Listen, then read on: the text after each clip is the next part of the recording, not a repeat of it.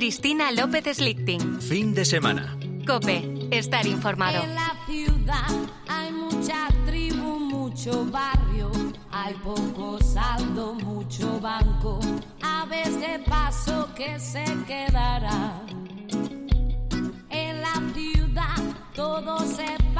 Elsa González, muy buenos días. Muy buenos días, Cristina. Ay, Qué alegría, la maestra de periodistas. Además, hoy me puedes ayudar a entrevistar a un señor la mar de interesante. ¿Tú cuánto tardas de tu trabajo a tu casa? Pues caminando 25 minutos y en coche unos 10 minutos. O sea, fantástico. Sí, Bueno, muy tú bien, eres una bien. excepción, porque el tiempo medio que dedica un español a desplazarse al puesto de trabajo es superior a la media hora. Superior, ¿eh? Y es un eh, para ir y, para, y luego para volver de Ahora nuevo. culturiza mucho, ¿eh? Porque en el metro puede uno venir estudiando una carrera. Ah, eso sí, desde luego te va a dar tiempo a estudiar todas las asignaturas. Bueno, hay alguien que ha analizado las ciudades modernas, las prisas, el estrés, los atascos, los retrasos, y que ha diseñado una ciudad del futuro verdaderamente apetecible. La ciudad de los 15 minutos, un diagrama con forma circular en cuyo centro hay una casa y en torno a la cual pues están todas las cosas a una distancia oportuna, ocio y diversión, abastecimiento, bienestar, educación, trabajo, servicios y sociedad, arte, cultura y salud. Eh, don Carlos Moreno además no ha pasado así como, como desapercibido porque ha sido asesor de la alcaldesa Anne Hidalgo, esta alcaldesa francesa de París de origen español. Es un profesor franco-colombiano, científico y urbanista que enseña en la Sorbona de París y que acaba de escribir La revolución de la proximidad sobre este concepto de la ciudad del futuro. Don Carlos Moreno, muy buenos días. Muy buenos días, Cristina. Muchas gracias por la invitación. Qué gusto.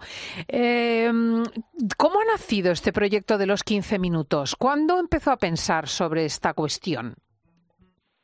Mira, Cristina, este, esta investigación, porque lo has dicho, soy catedrático investigador en París, en la Sorbona, la comencé en el 2010, o sea, hace 13 años.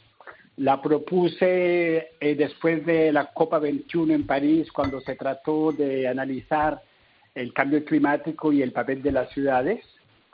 Eh, hicimos unas experiencias tres años en París.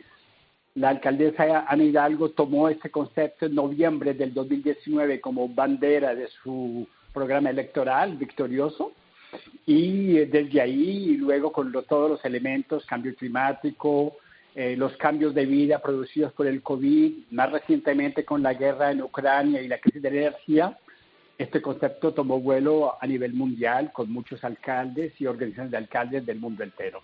Efectivamente, porque incluso se ha planteado como una forma de modificar París. Pero cuéntenos su propio proyecto usted. Eh, más allá de este simple diagrama, ¿qué, qué tiene detrás? Mira, Cristina, este concepto tiene detrás cosas que son muy simples y que le hablan de la misma manera al alcalde, al eh, sector eh, económico, a los ciudadanos, todos con eh, la misma idea, que es algo muy, en ese caso, fácil de poder eh, comprender y desarrollar. Vivimos en ciudades que están muy fragmentadas, con grandes distancias y muy especializadas. Lugares de trabajo muy distantes de lugares de habitación, de lugares de estudio, de lugares de su salud, centros históricos, centros administrativos. Llevamos 70 años viviendo así y se ha convertido en la normalidad, que para las grandes distancias o tomamos unos transportes muy engorrosos en las horas pico, porque todo el mundo se desplaza al mismo tiempo en un sentido o en otro, o peor aún, cada uno con su carro individual, que, afecta la salud urbana y que se ha presentado como un símbolo de libertad, que realmente no es eh, cierto, porque estamos hablando de eh, trancones y de movilidades eh, muy obligadas. Queremos simplemente que la ciudad sea multicéntrica, o sea, que en todo lugar tengamos mucho más servicios, al- cerca de tu casa, cerca de tu trabajo, cerca de los lugares eh, eh, que eran antes solamente de un solo uso, que tengamos servicio. Y hemos identificado seis servicios eh, esenciales. un mejor hábitat, mucho más verde, mucho más aireado, un trabajo en el que podamos organizarlo sin tener que todos los días sacrificar nuestra vida para ganarla, perdiendo nuestro tiempo y no viendo nuestra familia y nuestros hijos, hacer nuestras compras cerca de casa, con más empleo local, más circuitos cortos, acceder igualmente a la salud física y mental preventiva, en vez de tener que ir cuando ya estás enfermo a un lugar. Cultura, educación, cine, teatro, diversión igualmente. Y eh, espacios públicos, con agua, con aire, que no sean polucionados, con vegetalización, en el que los niños, las mujeres, las personas de edad, todo el mundo pueda encontrarse y con acceso a muchas actividades. Es un modelo simple en el que cerrando los ojos tenés que imaginar salir de lo que hemos vivido durante 70 años, en donde el coche es rey individual, en el que tienes esas distancias tan grandes, e imaginar que podemos cambiar la ciudad por toda parte para, en cortas distancias, acceder a lo más esencial. Nuestro objetivo es salir de la movilidad obligada. Hoy en día es 80% de nuestros viajes son obligados, no tenéis otra posibilidad que eh, ir más bien hacia la movilidad escogida. Voy a satisfacer mis necesidades cerca y luego voy a donde quiera, a pie, en bicicleta, en bus, en metro, en tranvía. Y lo último, lo último es el carro individual, que es atentatorio contra la calidad de vida urbana. Y la alcaldesa Anne Hidalgo, que le ha escuchado en este proyecto de Ciudad del Futuro, ¿cómo ha cambiado París? ¿Han modificado ustedes la ciudad según este criterio? Bueno, sí, bastante. Invito a los oyentes a que vengan a mirar lo que está pasando en París de la mano de esta alcaldesa extraordinaria, pionera, visionaria que es Ana Hidalgo. Cuando ves ahora París, por ejemplo, inclusive en invierno haciendo frío bajo menos cero, te parecería que estás en Ámsterdam, porque hay 1.120 kilómetros de pista de bici protegida.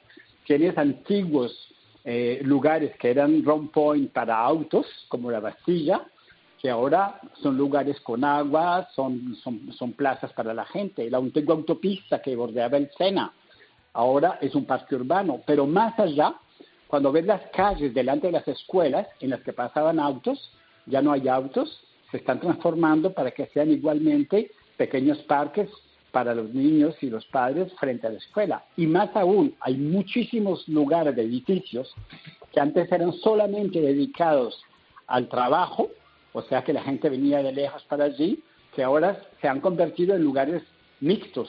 Tienes lugares de trabajo, lugares de habitación, guarderías, tienes igualmente alquiler social, tienes igualmente lugares deportivos, y esto en toda la ciudad. Hay una exposición actualmente que presenta en París todos esos logros de hacer una transformación, porque nosotros queremos una regla de oro, un lugar, muchos usos y cada uso más imaginación. Y queremos que la habitación sea por toda parte y que la habitación no sea gentrificada para los que tengan más dinero en los barrios más eh, eh, selectos. Queremos que en toda parte haya eh, hábitat social para que se puedan mezclar las categorías sociales. Y esto es un éxito indiscutible y podemos verlo y visitar en París cuando se quiera. Y, y nadie está obligado, no hay alambres de púas eh, que impide a la gente salir de su lugar, eh, no hay cámaras para pedirle a la gente que no salga y a nadie se le prohíbe que salga de su barrio, esos son terribles fake y esto es un programa de la alcaldesa salido de nuestra investigación en la Sorbona y no es el Foro Económico Mundial que nos ha dictado. Hmm, tengo aquí a Elsa González que quería, profesor, que preguntarle alguna cosa sobre su proyecto. Sí, don Carlos Moreno, a veces, a usted lo mencionaba ahora, esto también es una cuestión de dinero. Y eh, en París, por ejemplo, es una ciudad con muchos guetos y con mucha diferencia social, de acuerdo con el número de, del barrio, el arrondissement. Eh, bueno, eh, cómo mm, se puede eh, mezclar un poco a la población, porque también esa es una eh, eh, cuestión importante para que no exista, digamos, que, que contaminación social Mm, a mí me ha gustado mucho todo lo que ha dicho. Es una cuestión, el progreso tiene que facilitar mm, tiempo personal, es decir, conciliar horarios, menos contaminación, emplear menos tiempo para, acercarse al trabajo, al ocio pero también es una cuestión eh, social y los retos en París son tremendos. ¿Cómo puede esta población también disfrutar de, estas eh, nuevas eh, medidas en el domicilio, por ejemplo? Tienes toda la razón, Cristina, y mira, es una cuestión de voluntad política. Por eso es que este concepto de la ciudad de los 15 minutos en zonas compactas, el territorio de media hora en zonas de media y baja densidad, es un proyecto para los alcaldes, alcaldesas, aquellos que están en el poder local. Porque si tienes una capacidad política, como es el caso de la alcaldesa de París, como es el caso de los alcaldes de la Red Mundial de Ciudades por el Clima, el C40, puedes trazar una hoja de ruta, porque no es una varita mágica que de la noche a la mañana te cambia 70 años de urbanismo segregado, elitista, como muy bien lo has dicho, y esa hoja de ruta te dice que, que tenés que generar mucha mixidad. ¿Cuál es la primera mixidad? la mixidad social.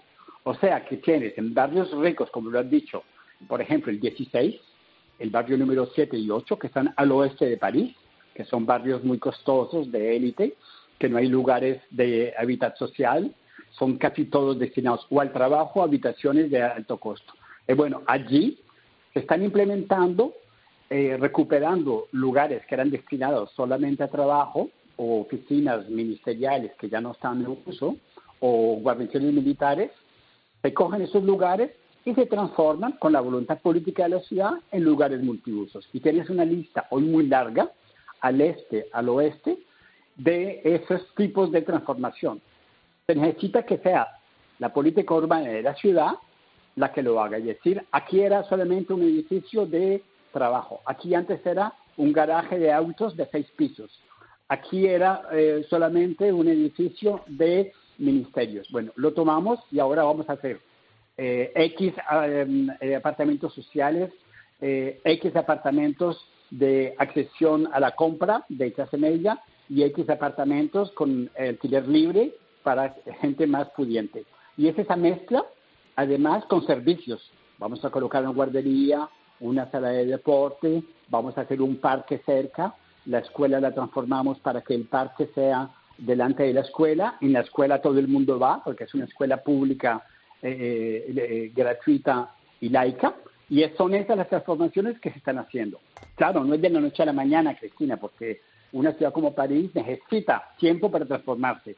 Pero si la voluntad política está, esto se puede hacer. Y ahora París está votando un nuevo plan de urbanismo que integra todo esto para los próximos 10 años.